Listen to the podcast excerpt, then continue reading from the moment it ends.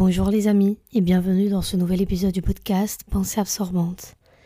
Comment allez-vous en cette période de l'année? Franchement pas joyeuse euh, Je vous pose la question parce que je vais pas vous mentir, moi je vais pas très bien ces derniers temps. Euh, cet épisode est prévu depuis des semaines mais je n'arrivais pas à prendre le micro pour en discuter parce que depuis quelque temps je suis submergée par mes émotions, par mes pensées. Je me sens très nostalgique, très triste euh, et à la fois je me sens totalement vide de toute émotion. Donc euh, vous imaginez bien que euh, c'est pas du tout facile à vivre. Mais aujourd'hui, j'ai eu le courage de prendre mon petit micro pour papoter avec vous et ça tombe à pic parce que le sujet que nous allons aborder aujourd'hui est évidemment en parfait accord avec ce que, ce que je ressens dernièrement finalement. Aujourd'hui les amis, euh, nous allons parler du fait de consulter un psychologue, ou plutôt un spécialiste de tous les troubles de santé mentale. Et ma question est donc la suivante. En avez-vous déjà consulté?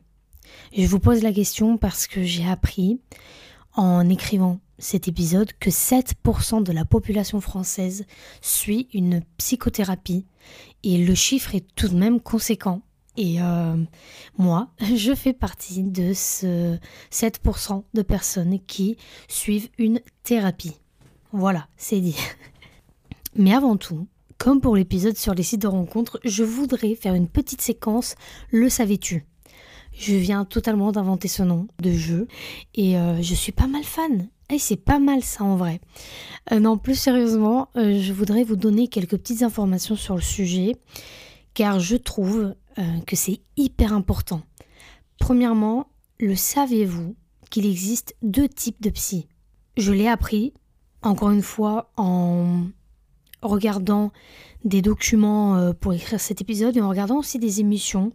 Il existe en fait deux types de psychologues. Il y a tout d'abord les psychiatres, qui sont des médecins spécialisés, formés pour établir un diagnostic et prescrire des médicaments. Et ensuite, il y a ceux qu'on connaît plus euh, généralement, les psychologues, qui, eux, sont diplômés de l'université, mais ne sont pas des médecins. Ils ne peuvent donc pas prescrire des médicaments. Donc en fait, la différence, elle n'est pas énorme, mais quand même, on constate que finalement, euh, il y a une petite différence. Et je trouvais ça hyper important de vous en parler parce que généralement on l'ignore totalement la différence en fait entre ces deux spécialistes-là. Donc pour en revenir à moi, euh, l'un de mes rêves et objectifs de vie était de pouvoir consulter un psy. Et pourquoi me direz-vous? Je pense que vous devez me prendre pour une folle. Mais malgré la merveilleuse présence de mes deux bonnes amies, je sentais que j'avais besoin de partager tous ces traumatismes et tous ces événements avec un professionnel. Mais évidemment, je pense que vous le savez très bien, aller chez un psychologue ou un psychiatre, ça a un coût.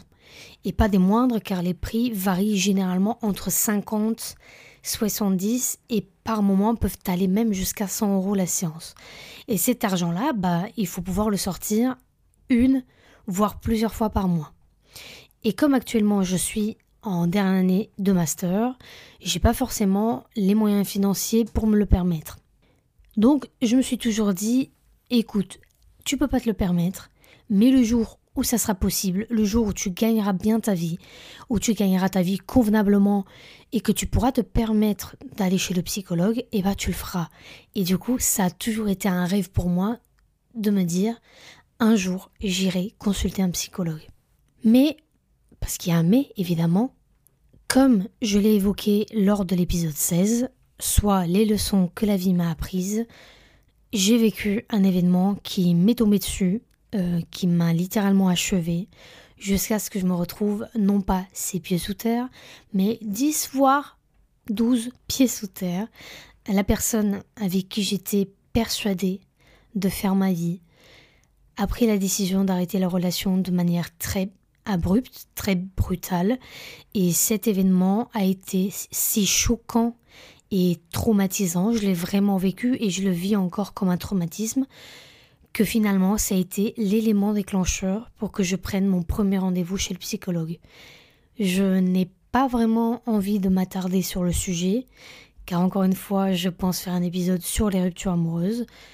Peut-être pas tout de suite parce que j'essaye d'abord de guérir mon petit cœur et, euh, d'avoir le maximum de recul sur la situation pour proposer une réflexion vraiment intéressante et qui puisse aider euh, les auditeurs.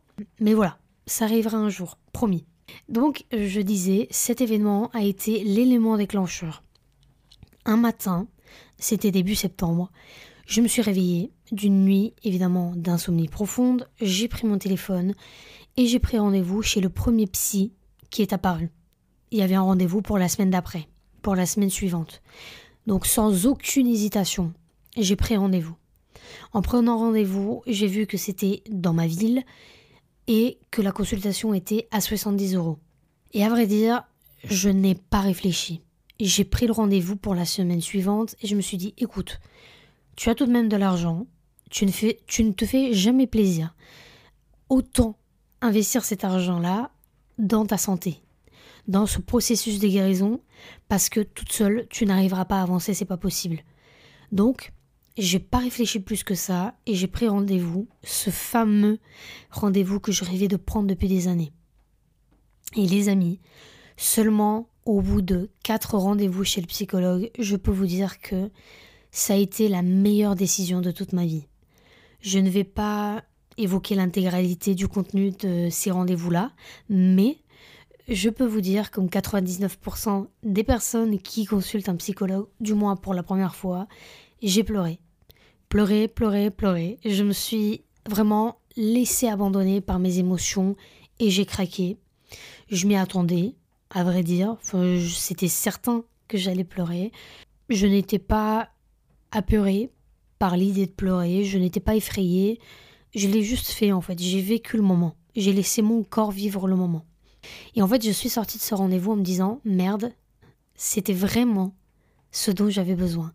D'une personne qui m'écoute sans émettre un quelconque jugement, sans me couper la parole, qui me conseille, qui me guide. Une personne qui, qui me comprend en fait finalement. Et la sensation ressentie après ce rendez-vous était exceptionnelle. Je ne saurais même pas comment vous la décrire. À la fin de ce rendez-vous, euh, nous avons en fait discuté avec la psy et je lui ai dit que je voulais consulter depuis de longues années, mais que je n'avais jamais vraiment osé sauter le pas? Sauter le pas Je sais plus, je sais plus. Bref, j'avais jamais osé en fait prendre, prendre un rendez-vous pour des raisons personnelles et aussi pour des raisons évidemment financières, mais que cet événement-là a été l'élément déclencheur. Et elle m'a dit que généralement, c'est ce qui se passe. Généralement, les personnes vont accumuler énormément de choses durant des années. Et un jour, il va y avoir un événement déclencheur, un traumatisme ou pas. Euh, il va y avoir juste cet événement déclencheur qui fait que les personnes passent le cap et prennent rendez-vous chez un psychologue. Et je me suis dit, ah ouais, ok, bah en fait, c'est ce qui s'est passé finalement. Comme si toutes ces années, j'avais accumulé des traumatismes qui n'avaient pas vraiment de lien avec cette situation en particulier, même s'il y a quand même des petits liens, mais, euh, mais voilà. Et que cet événement a été, en, ouais, en fait, c'est ça, cet événement a été l'élément déclencheur. Comme si mon corps s'était dit, bah écoute, là, c'est le moment. Parce que j'ai même pas réfléchi avant de prendre rendez-vous. Je me suis réveillée, j'ai pris mon téléphone, j'ai ouvert l'appli, j'ai pris rendez-vous sans réfléchir, sans regarder si la psychologue était euh, bien, si elle avait de bons avis. J'ai vraiment juste pris rendez-vous comme si mon corps était en, pilote automatique et que je ne décidais pas ce que je faisais. Et en fait, je regrette absolument pas. Donc, comme je vous ai dit un peu plus tôt, je suis à mon quatrième ou à mon cinquième rendez-vous, je m'en souviens plus. Et à vrai dire, je pense que je suis partie pour quelques mois, voire des années de thérapie, euh, car je suis et je me sens extrêmement bien après chaque séance. Euh, pour le moment, je ne parle que de cette rupture amoureuse, car c'est ce qui me marque le plus, c'est ce qui rythme ma vie depuis août. Euh, mais je sens que je sens que j'ai encore des choses à aborder. Il n'y a pas que la rupture amoureuse, il y a énormément, énormément à creuser. Donc maintenant que j'ai évoqué vaguement mon expérience chez le psy, parlons de la place des psychologues dans la société, ou plutôt du fait de consulter un psychologue. ou un psychiatre. Euh, je pense que vous le savez très bien, euh, mais avant, je ne saurais pas vraiment vous dire à quelle époque. Bah, je pense que dans les années 90, début 2000, c'était encore comme ça. Hein. Euh, mais avant, en fait, consulter un psychologue était considéré comme un acte uniquement pour les personnes instables mentalement ou ce qu'on appelait les personnes folles. On peut clairement utiliser ce terme. Hein. Avant, quand on disait ah bah un tel va consulter un psychologue, c'était parce qu'il était fou. Mais Premièrement, on ne qualifie pas une personne de folle, mais peut-être qu'on pourrait utiliser le terme personne instable mentalement, et on ne juge pas, deuxièmement, les personnes qui consultent des psychologues ou des psychiatres. De nos jours, la moitié de la population consulte un psychologue ou un psychiatre pour tout type de situation, pour tout type de traumatisme. Et ça, ça se démocratise, j'ai l'impression, de plus en plus, petit à petit. Et je trouve ça génial que de plus en plus de personnes osent en parler et dire ouvertement qu'ils consultent des psychologues comme je suis finalement en train de le faire. Moi, j'ai grandi dans une famille très ouverte et fermée à la fois. Et je vous explique. C'est-à-dire que nous avions tous et avons une relation très fusionnelle, que ce soit les parents, frères et sœurs, cousins, tantes, tout ce que vous voulez, vraiment dans notre culture, la famille, c'est sacré, c'est hyper important. Donc, euh, nous avions tous euh, des relations très fusionnelles. Mais à la fois, nous étions très, très pudiques en ce qui concerne nos sentiments et nos émotions.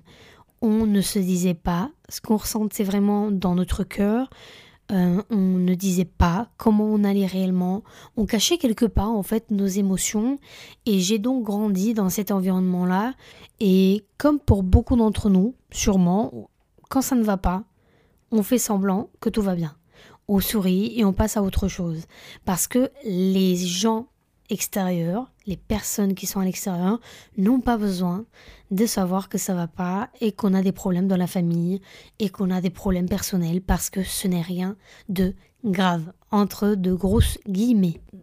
Et en fait, j'ai grandi dans cet environnement-là et j'ai construit ma perception et euh, le fait de gérer mes émotions en lien évidemment avec cette éducation-là que j'ai eue les, émotions, en fait, elles étaient vécues en surface, mais totalement enfuies à l'intérieur. Et ça, c'est très paradoxal, parce qu'autant j'ai été éduquée avec des parents qui étaient émotionnellement peu et trop accessibles euh, aux sentiments et aux émotions, c'est en fait c'est ça qui est paradoxal. C'est qu'à la fois j'ai eu des parents qui, euh, qui me donnaient de l'amour, euh, avec qui je pouvais rire, avec qui je pouvais faire des blagues. Mais à la fois, j'ai des parents qui ont toujours été très pudiques avec leurs émotions. Et c'est très paradoxal d'autant plus que j'ai vu euh, mes deux parents dans des situations où leurs émotions étaient devenues le moteur de leur vie. Car mes deux parents ont fait des dépressions sévères. Donc euh, à la fois, je les ai vus plus bas que terre, à ne plus savoir gérer leurs émotions et à la fois, je les ai jamais vraiment vus mal. C'est très paradoxal. Je ne sais pas si vous me comprenez, si vous comprenez ce que je veux dire, mais ces moments-là ont été les seuls moments où j'ai vu mes parents exprimer réellement et sincèrement leurs émotions parce qu'ils n'avaient pas le choix, parce que ces émotions-là, elles géraient leur, euh, leur quotidien, leur vie en fait à ce moment-là quoi. Et comme j'ai grandi en ayant ce modèle, Évidemment, j'ai construit mon schéma émotionnel, comme je l'ai dit un peu plus tôt, en accord avec ces bases-là. J'ai grandi en ayant énormément de valeurs parce que j'ai grandi en partie avec mes arrière-grands-parents. Euh, c'est très personnel ce que je vais dire, mais euh, mes parents m'ont eu très jeune. Ils n'ont pas eu le choix que de m'avoir et ils se sont battus ils, se sont battus pour m'offrir la meilleure vie possible. Et pour ça, les premières années de ma vie, je les ai faites, on va dire ça comme ça, avec mes, arrière-grands-parents. J'ai grandi avec eux, donc vous vous doutez bien que déjà je suis née dans les années 90. Donc déjà la génération euh, et les comment dire les valeurs étaient totalement différentes d'aujourd'hui Et euh, les valeurs et la génération de mes arrière-grands-parents étaient encore plus différentes. Donc vous vous imaginez bien que mes valeurs sont totalement distinctes des valeurs des jeunes d'aujourd'hui.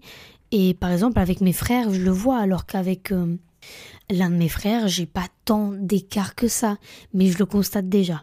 Bref, je m'éloigne du sujet, mais euh, j'ai grandi en ayant énormément, énormément de valeurs. Euh, j'ai eu une éducation très stricte. Je ne réclamais jamais rien à mes parents ou à qui que ce soit. Je ne faisais jamais de crise. Je ne pleurais presque jamais, ou en tout cas très peu.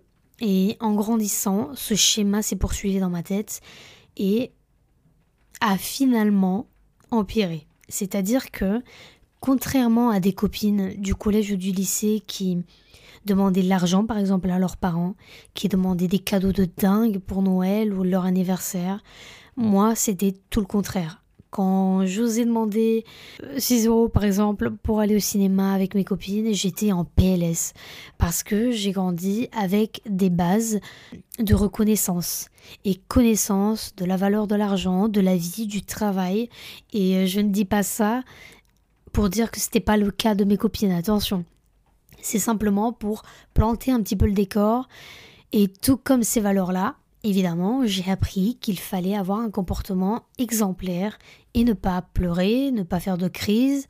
Donc très très jeune, je me suis construit une carapace euh, de fille insensible, on va dire.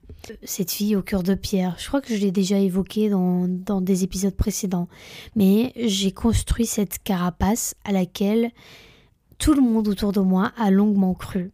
Donc j'ai joué le jeu, évidemment, de celle qui n'était jamais atteinte par quoi que ce soit, celle qui n'a jamais mal, qui n'est jamais blessée, qui ne pleure jamais. Et à vrai dire, durant de longues années, cette carapace a tenu le coup. Euh, aux yeux de ma famille et de mes amis aussi, de mon entourage, j'étais la fille froide, qui ne ressentait rien, qui n'avait pas d'émotion apparente. Je me suis vraiment construite durant mon adolescence en ayant cette idée-là en tête. Je jouais là-dessus, en me faisant passer pour cette fille forte, alors que pas du tout, les amis, mais pas du tout. C'est-à-dire qu'avant, mes copines me reconnaissaient pour celle qui a, je suis désolée pour la vulgarité, mais celle qui a une, grande gueule, celle qui ose tout dire, tout faire, qui n'a peur de rien. Alors que dans le fond, euh, c'était pas vraiment le cas, quoi. C'était le cas oui et non parce que cette carapace m'aidait à faire des choses que je n'oserais que je n'aurais pas osé faire, mais à la fois, euh, quand je rentrais chez moi, cette carapace, je la prenais, je la posais dans un coin de ma chambre, et basta. Évidemment, quand je suis rentrée dans la phase adulte, j'ai compris petit à petit que je n'étais pas cette personne-là, bien au contraire. J'ai tellement enfui en moi mes émotions durant toutes les années d'adolescence je me suis tellement persuadée que j'étais cette personne-là que je n'ai pas calculé mes émotions et je les ai toutes refoulées. Sauf que maintenant, elles sont toutes en train de faire surface et que je me sens noyée dans mes émotions et pensées. J'ai voulu tout ignorer et maintenant en fait elles me retombent dessus. On dit souvent que lorsqu'on devient adulte, on devient la personne on devient cette figure qu'on aurait voulu avoir à nos côtés lorsqu'on était enfant. Et vous savez quoi? Je pense que c'est vraiment le cas. Plus le temps passe et plus je me rends compte des traumatismes d'enfance que j'ai enfuis en moi, et mes traumatismes aussi d'adolescence, hein, euh, ces traumatismes que je n'avais jamais vraiment repérés et compris. Et plus je réalise ces traumatismes-là, plus j'ai envie de me soigner en étant l'adulte ou du moins le pré-adulte parce que je n'ai que 25 ans, mais si c'est déjà vieux pour certaines personnes, visiblement. Euh, je, suis dans cette phase de ma vie où je commence à comprendre beaucoup de choses. Et je pense que ça fait partie de la vie et de la vingtaine finalement. Et je commence à faire un réel travail sur ma propre personne. Je pense sincèrement que cette rupture amoureuse a brisé en moi ce que j'avais toujours voulu briser pour pouvoir découvrir réellement, sans filtre et sans peur, qui je suis j'ai commencé à faire un travail d'introspection. J'ai acheté des livres pour comprendre mon hypersensibilité, pour comprendre l'alignement des chakras par exemple. J'écris beaucoup. J'ai toujours aimé écrire. J'ai toujours écrit. C'est l'une de mes passions. Euh, j'adore et j'aime écrire mes émotions, poser des mots sur mes mots. J'aime écrire des textes, des poésies basées sur mes émotions, sur ce que je ressens. Mais là, j'écris encore plus. Et surtout, je consulte un psychologue. Et ça, je peux vous dire que c'est du luxe, les amis. Et c'est de loin, comme je vous ai dit au début d'épisode, la meilleure décision que j'ai prise de ma vie. Parce que je n'ai jamais pu réellement exprimer mes émotions au sein de mon foyer. Et chez le psychologue, je peux enfin le faire. Et qu'est-ce que ça fait du bien? Je me sens écoutée, soutenue et aidée. Et Surtout, je peux pleurer, les gars, je peux pleurer. Ça, paraît tellement bête, mais dans ma famille, comme dans beaucoup de familles, je pense, malheureusement, pleurer, c'est tellement tabou que je me suis toujours retenue de le faire. Et je me suis toujours cachée pour le faire. Parce que c'est un signe de faiblesse. Et c'est sans aucun doute l'un de mes plus gros traumas d'enfance. J'ai compris que je n'ai jamais vraiment exprimé mes émotions au sein de mon foyer et c'est terrible parce que du coup je n'ai jamais vraiment été sincère avec ma famille et ma famille elle a encore cette vision de moi de la fille au cœur de pierre qui ne ressent jamais rien, qui s'en sort toujours alors que c'est pas le cas. J'ai compris que ne pas exprimer mes émotions par peur, de l'incompréhension ou du jugement a fait que j'ai refoulé ces émotions sans nom à l'intérieur de ma tête et de mon corps. Et je ne peux pas finalement en vouloir à mes parents parce qu'eux-mêmes ont vécu ça. Ils ont grandi avec ce modèle-là aussi et me l'ont transmis consciemment ou inconsciemment, j'en sais rien, mais c'est vrai que plus le temps passe, plus je commence à réaliser quels sont mes traumas qui me marquent encore à l'âge de 25 ans. Mais finalement, quand je prends un peu de recul, je me dis que ma mère a grandi avec ses grands-parents, donc mes arrière-grands-parents. Donc en fait, ma mère, elle a eu la même éducation que moi. Et moi, je n'ai pas beaucoup d'écart d'âge avec ma mère. On pourrait être sœurs. Donc, finalement, je, je, peux essayer de comprendre leur point de vue parce que l'éducation qui m'a été transmise, c'est l'éducation qui a été transmise à ma mère et à mon père. Parce que du côté de mon père, c'était pareil. En fait, ils ont grandi dans une société très machiste où euh, l'homme... Voilà, vous comprenez, vous connaissez les discours, mais euh, l'homme, il allait travailler, euh, il ne montrait pas ses émotions, il devait être fort, il devait être un bonhomme. Et en fait, ça a été, ça a été très compliqué pour moi de comprendre ça et de me dire, ok, bah en fait ça, ça fait partie de mes traumatismes-là. Et c'est seulement maintenant à 25 ans que je commence à réaliser quels sont ces traumatismes finalement reliés à mon enfance. Et je pense que j'ai encore énormément de traumas à identifier et à soigner surtout. Et attention, quand je dis trauma, euh, c'est un terme spécifique à la psychologie. Je ne parle pas de violence en tout genre. Je parle simplement, entre guillemets, si je peux utiliser le terme simplement, des conséquences comportementales, psychologiques et euh, éducation venant de mes parents. Ces schémas qui euh, leur ont été transmis et que eux-mêmes ont transmis et qui ont impacté finalement la personne que je suis devenue à l'heure actuelle. Et encore une fois, je n'ai pas une mauvaise éducation. Bien au contraire, comme je vous ai dit avant, j'ai bugué là. Comme je vous ai dit avant, j'ai eu une très très bonne éducation et je remercierai jamais assez mes arrière-grands-parents et mes parents pour cette éducation que j'ai eue parce qu'aujourd'hui je suis une jeune femme pour me vanter formidable avec de, de grandes valeurs et pour ça, j'en suis très très fière. Mais évidemment, il y a des petites failles, ce qui est normal. Et c'est ce que j'essaie d'identifier et de traiter. Voilà, c'est tout. Mais euh, pour en revenir au fait de consulter un psychologue, c'est un peu le sujet, euh, le sujet de l'épisode. Et laisser un petit peu aussi de côté mes expériences personnelles, je voudrais vous dire que vous avez le droit de consulter un psychologue. Peu importe la situation dans laquelle vous vous trouvez, la situation que vous vivez, et surtout peu importe l'événement déclencheur qui vous donne ce déclic pour consulter, peu importe ce que vous avez subi, allant du traumatisme le moins marquant, entre guillemets, si je peux me permettre de dire ça comme ça, au plus marquant, peu importe leur degré de gravité, ils sont valables pour consulter un psychologue ou un psychiatre. Sachez que vous êtes aussi légitime que les autres de consulter un psychologue. Moi, personnellement, et ben voilà, je reviens à moi. Oui, mais en même temps, je suis désolée, c'est le seul exemple que j'ai. Moi, personnellement, pendant des années, au-delà du côté financier, j'étais persuadée que j'étais pas légitime de consulter un psychologue. Je me disais que, comme beaucoup de gens, hein, je pense, que je n'avais pas vécu tant de traumatismes, euh, que ce que j'avais vécu, ce n'était pas des traumatismes et que ça ne voulait rien dire, que c'était rien de grave, et que finalement ce n'était que des caprices dans ma tête. Et je voulais finalement m'en sortir seule. Mais c'est pas le cas. À un moment donné de notre vie, nous avons tous forcément besoin d'une ou plusieurs aides extérieures. Vous n'êtes pas moins ou plus légitime qu'un autre.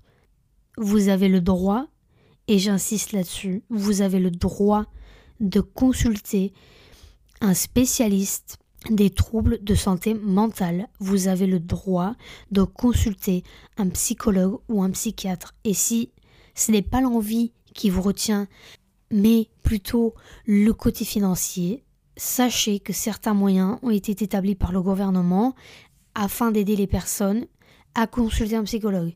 Par exemple, je lis un peu mes notes, attendez, sur le site d'Amélie, vous pouvez faire des démarches pour savoir si vos rendez-vous chez le psychologue peuvent être remboursés. Vos séances peuvent, selon le praticien, être remboursées par l'assurance maladie ou votre mutuelle. Donc, je vous conseille fortement, les amis, de regarder tout ça, de faire vos propres recherches et faire les démarches pour savoir si vous pouvez être remboursé, parce qu'évidemment, ça pourrait être une très bonne aide. Et ça pourrait peut-être être ce qui vous permettrait de passer le cap.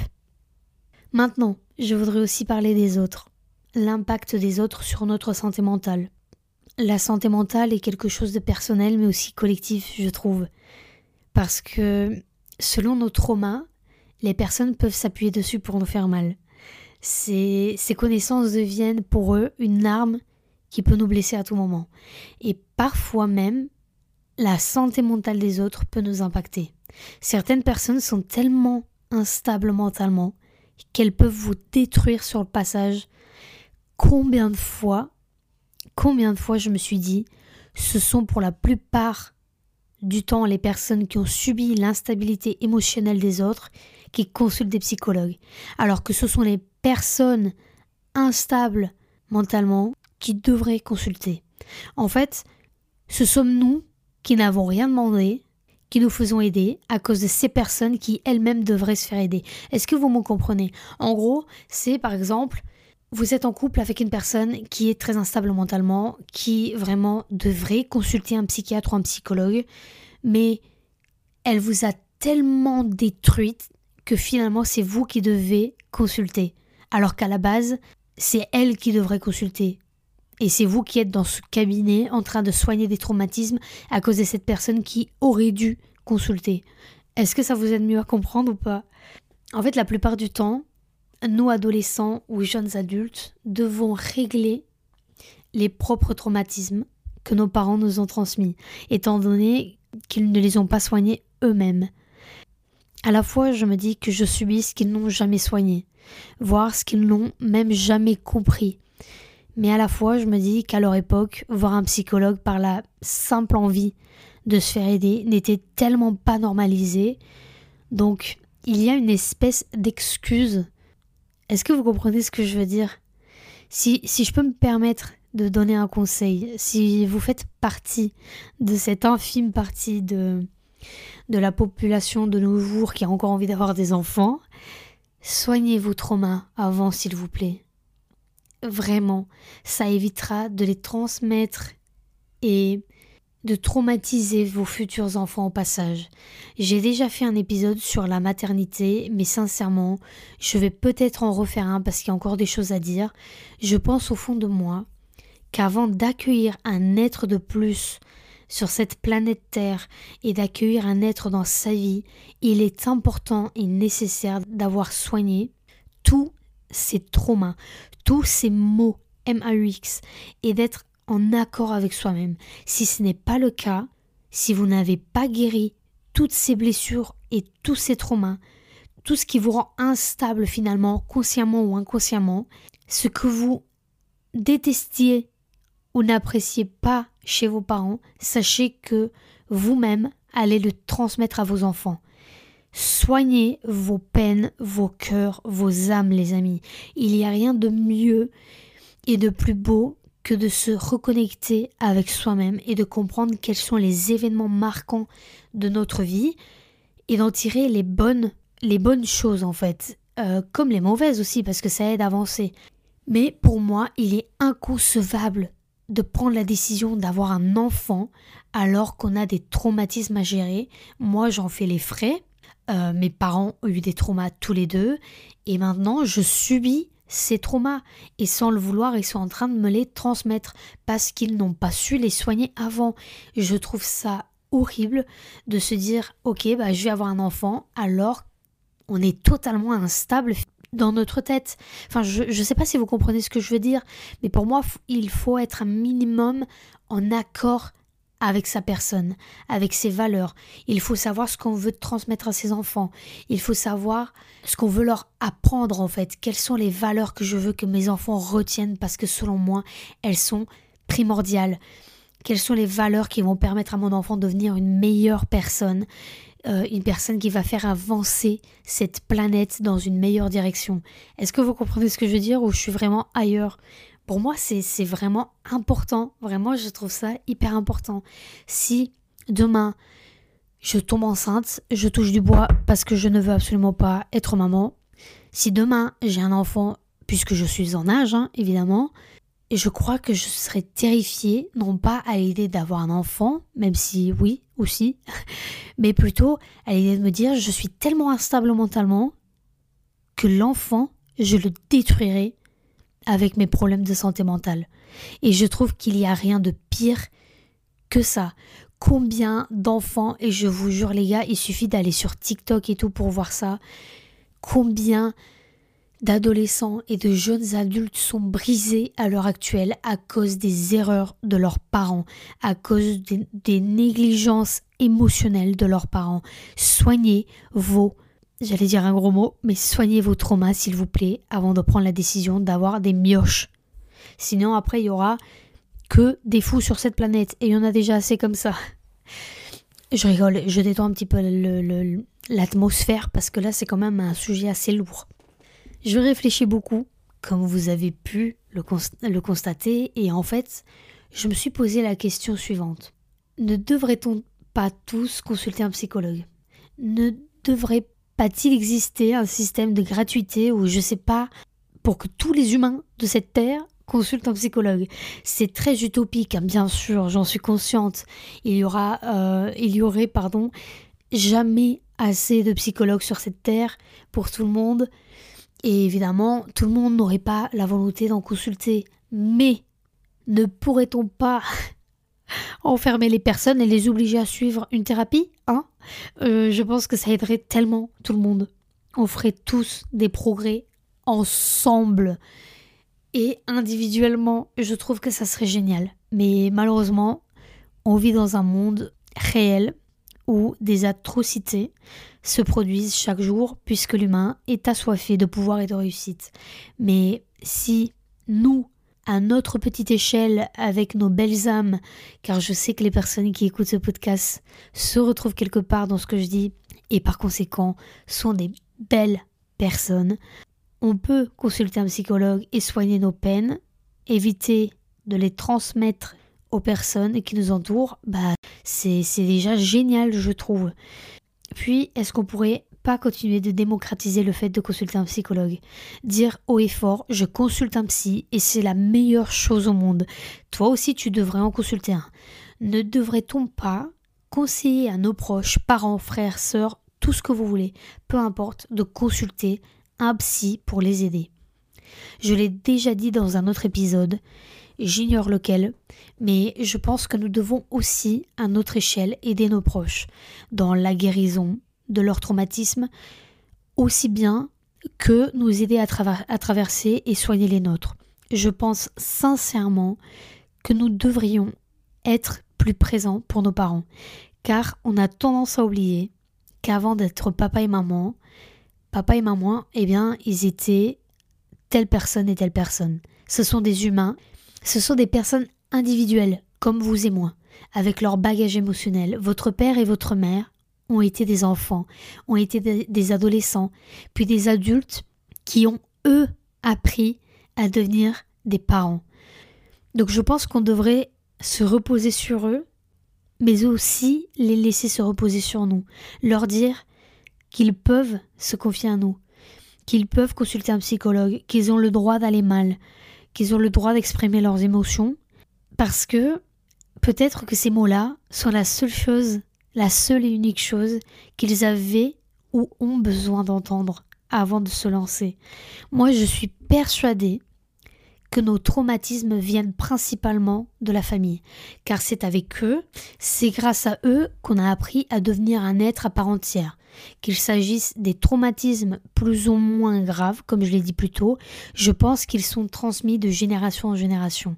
Ce qui a été vécu comme des traumatismes par nos parents seront peut-être nos propres traumatismes, parce qu'eux-mêmes nous inculquent les valeurs qui leur ont été inculquées. Donc si on peut les aider à comprendre ce qu'ils peuvent soigner, ce qu'ils peuvent faire pour évoluer, se faire aider, alors je pense que c'est déjà un pas de géant de fait. Mais évidemment, je suis consciente qu'il y a des parents qui sont totalement fermés à ça. Euh, je pense, je suis même sûre qu'il y a des parents qui sont du style euh, toi t'es un enfant, t'es mon enfant, donc t'as pas ton mot à dire, tu vas pas me dire ce que je dois faire. Mais en fait, je pense que si vous avez des parents qui sont assez ouverts d'esprit, avec qui vous pouvez discuter un peu de tout et de rien, je pense que ça serait vraiment important de leur dire, écoutez, moi j'ai tel souci, je veux ou je suis en train de me faire aider.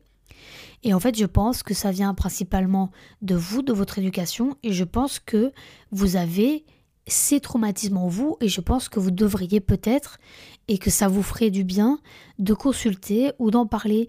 Parce qu'avant tout, papa et maman, ce sont des personnes comme vous et moi, ils ont eu leur vie avant vous, ils ont eu leur en fait, ils ont vécu avant vous. Et du jour au lendemain, ils ont dû apprendre à devenir des parents. Et je pense qu'il n'y a pas de tâche plus difficile que d'apprendre à devenir un parent. Parce que déjà, avant d'apprendre à devenir un parent, on doit apprendre à devenir une personne individuelle avec beaucoup de, capacités. Hein. Et en plus de ça, du jour au lendemain, on vous dit Ah bah là, tu vas devoir apprendre à devenir parent. Donc c'est vraiment pas évident, même si ce sont eux qui ont fait le choix de devenir parents. En tout cas, généralement c'est le cas. Je ne dis pas que c'est tout le temps le cas, mais voilà. Donc je pense qu'on pourrait les aider, malgré tout. Je pense qu'il faut vraiment mettre un coup de pied à ces barrières-là pour avancer parce qu'autrement on n'avancera jamais et ça sera toujours une galère. Puis pour finir cet épisode les amis, oui c'est déjà la fin, je voudrais vous donner des démarches à faire si vous souhaitez consulter un psychologue ou un psychiatre. Premièrement, pour consulter un psychiatre, vous pouvez en consulter un directement, sans l'accord de votre médecin traitant. C'est un médecin spécialiste reconnu dans le cadre du parcours des soins, mais votre médecin traitant peut aussi vous adresser à un psychiatre dans le cadre de parcours de soins. Je suis en train de lire, hein. ce ne sont pas des, conneries. Je ne suis pas en train d'inventer, je l'ai trouvé sur euh, le site du gouvernement français. Ensuite, pour consulter un psychologue, vous pouvez consulter un psychologue après accord de votre médecin traitant ou directement en prenant rendez-vous vous-même. C'est donc ce que j'ai fait. J'en ai discuté avec mon médecin traitant et j'ai pris rendez-vous personnellement, toute seule comme une grande sur Doctolib. Donc vous allez sur Doctolib, vous tapez psychologue, votre ville et vous allez trouver. Souvent, il y a des listes d'attente. Les rendez-vous ne sont toujours pas, euh, enfin pas souvent disponibles tout de suite sur l'application. Il faut généralement appeler. Donc, je vous conseille de faire ces démarches-là. Non seulement vous pouvez consulter un psychiatre ou un psychologue, mais vous pouvez aussi vous adresser à des lignes d'écoute mises en place pour parler de santé mentale. Vous pouvez par exemple sur internet taper Psycom. Euh, vous trouverez différents numéros que vous pourrez contacter en cas de besoin. Vraiment les amis, c'est hyper important si vous n'avez pas envie d'avoir une personne physique en face de vous et si vous préférez les échanges euh, par appel par exemple. Je voudrais adresser ces derniers mots aux personnes souffrant d'anxiété, de dépression et d'autres troubles de santé mentale. Je pense que si vous avez décidé d'écouter cet épisode, c'est que finalement vous en avez besoin. Donc je voudrais vous adresser ces mots. Je voudrais vous dire que vous n'êtes pas seul. Même si vous pensez que c'est le cas, sachez que vous êtes soutenu par quelqu'un ou quelque chose. L'univers est avec vous. Regardez autour de vous et analysez votre entourage, vos occupations, en ayant en tête la phrase suivante Qui ou quoi est là pour moi au quotidien? Mais cherchez vraiment bien, parce que je peux vous assurer que vous trouverez au moins une chose, un ami, un, podcast, une série, une activité, le travail, le sport. Il y a forcément quelque chose dans votre journée qui est là pour vous aider à aller mieux. On m'a souvent dit, seul le temps guérit les choses. Et je vous dis ça en ayant les larmes aux yeux, parce que j'ai toujours détesté cette phrase, sûrement parce que j'étais consciente de sa véracité. Aujourd'hui, les amis, c'est moi qui vais être cette personne que je détestais. Dites-vous que ce n'est que dans la tête et que seul le temps fera les choses. C'est très difficile de comprendre cette phrase et encore plus de l'admettre. Mais le jour où vous réussirez à comprendre que ces démons qui monopolise toute cette place dans votre tête, dans votre esprit, et qui bouffe toute votre énergie, ne mérite pas d'emporter votre santé mentale, physique et votre stabilité, vous comprendrez que la vie vaut le coup d'être vécue. Vous n'êtes pas seul. Osez demander de l'aide à un proche ou à un inconnu. Osez dire je ne m'en sors pas, j'ai besoin d'aide. Dans ce genre de situation, l'orgueil et la fierté n'ont pas leur place. Ils n'ont plus leur mot à dire car c'est de votre santé mentale dont on parle et de votre santé physique également. C'est pour votre propre personne que vous faites ça. C'est pour sauver qui vous êtes. Demandez de l'aide. N'ayez pas peur et encore moins honte de demander de l'aide. Car on a tous besoin à un moment donné de notre vie d'une main tendue pour nous aider à nous relever. Contactez un psy si vous en avez les moyens. Contactez une ligne d'écoute contactez un proche, allez voir le responsable des ressources humaines de votre travail, allez voir l'assistante sociale de votre établissement scolaire, l'infirmière. Faites ce que vous pouvez faire, car même cet acte qui vous paraît minime pourrait vous donner le souffle et le courage de continuer. Et si vous avez besoin de parler, évidemment, je suis là. Envoyez-moi un petit DM sur l'Insta Pensée Absorbante et je serai la plus heureuse d'en discuter avec vous. Mais surtout, s'il vous plaît, ne le faites pas pour moi parce que je vous le demande, faites-le pour vous. Faites-le pour les personnes que vous aimez. Ne restez pas seul. Vous pouvez vous en sortir tout seul et aussi avec de l'aide. Vraiment, je pense que s'il y a un truc à retenir de cet épisode-là, c'est qu'il n'y a rien de mal à consulter un psychologue ou un psychiatre et qu'il n'y a rien de mal à demander de l'aide. Ce n'est pas parce que vous allez mal aujourd'hui que ça n'ira pas demain. J'ai fait une dépression l'année dernière, je m'en suis sortie et là je me retrouve de nouveau dans une phase de dépression, une période de dépression, mais je fais tout pour aller mieux. Je vais à la salle de sport six fois par semaine. Je passe du temps avec les gens que j'aime, je fais des choses que j'aime, j'essaye de m'occuper, j'essaye de me soigner, et ça m'aide. Ce n'est pas facile tous les jours, et ça peut vous paraître fou, mais c'est vrai, je pleure tous les jours. Encore ce matin, j'ai pleuré, et je risque fortement de pleurer après cet épisode-là, mais c'est pas pour autant que je me dis que je vais pas m'en sortir un jour. Là, j'ai le cœur qui est encore déchiré, j'ai le cœur qui est ouvert. Ma plaie, elle n'est absolument pas cicatrisée. Même si j'ai fait du progrès, je sais que j'ai encore énormément de progrès à faire. J'ai très mal, je souffre beaucoup, mais je sais qu'un jour ça ira mieux. Et ça prendra le temps que ça prendra, mais un jour ça ira. Et je vous promets, les amis, et je sais que c'est horrible, je sais que cette phrase elle est chiante, mais seul le temps fera les choses. Un jour, vous regarderez en arrière et vous vous direz Ah ouais. En fait, j'ai survécu. C'était horrible, mais j'ai survécu parce que je suis une bête de meuf ou je suis un bête de mec. Donc les amis, la santé mentale n'est pas un jeu. Sans elle, on ne peut pas fonctionner correctement et on devient esclave de notre enveloppe corporelle finalement. Donc prenez soin de vous, prenez soin de vos cœurs, de vos âmes, de vos esprits, de votre corps, de votre cœur, de votre si beau cœur. Prenez soin de vous. Je vous embrasse les amis. Je vous fais un énorme câlin rempli d'amour et de belles énergies. Et je vous dis à très bientôt dans un nouvel épisode du podcast Pensée absorbante.